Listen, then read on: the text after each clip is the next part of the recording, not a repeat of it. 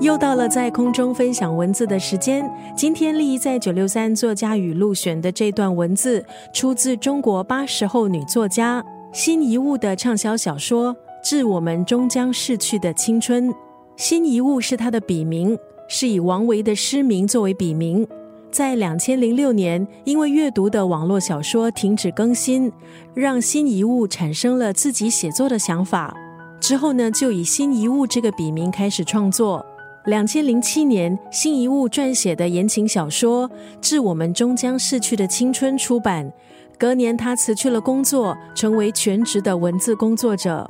小说里很多的内容还有情节都和作者的生活相关，比如说小说主角郑薇的成长经历，他在大学时所经历的生活，还有在步入社会、初入职场所面对的困惑，都有作者生活中的影子。而小说里其他角色的性格还有经历，也都取材自作者身边的同学或是朋友。今天在空中就要分享这部小说《致我们终将逝去的青春》当中的这段话：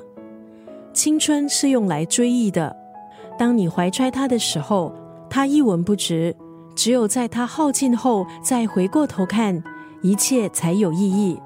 今天的这段语录出自畅销小说《致我们终将逝去的青春》，以校园为背景，讲述年轻人的成长、恋爱，还有对梦想的追求。乍听之下似乎是有点老掉牙，但是作者在情节还有铺陈上都放了心思，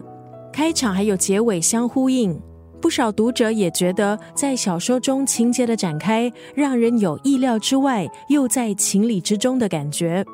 如果你看过由这部小说改编而成的电影，可能也可以考虑看一看文字版。今天在九六三作家语录分享的是中国八十后作家辛夷坞的小说《致我们终将逝去的青春》当中的这一段文字：青春是用来追忆的，当你怀揣它的时候，它一文不值；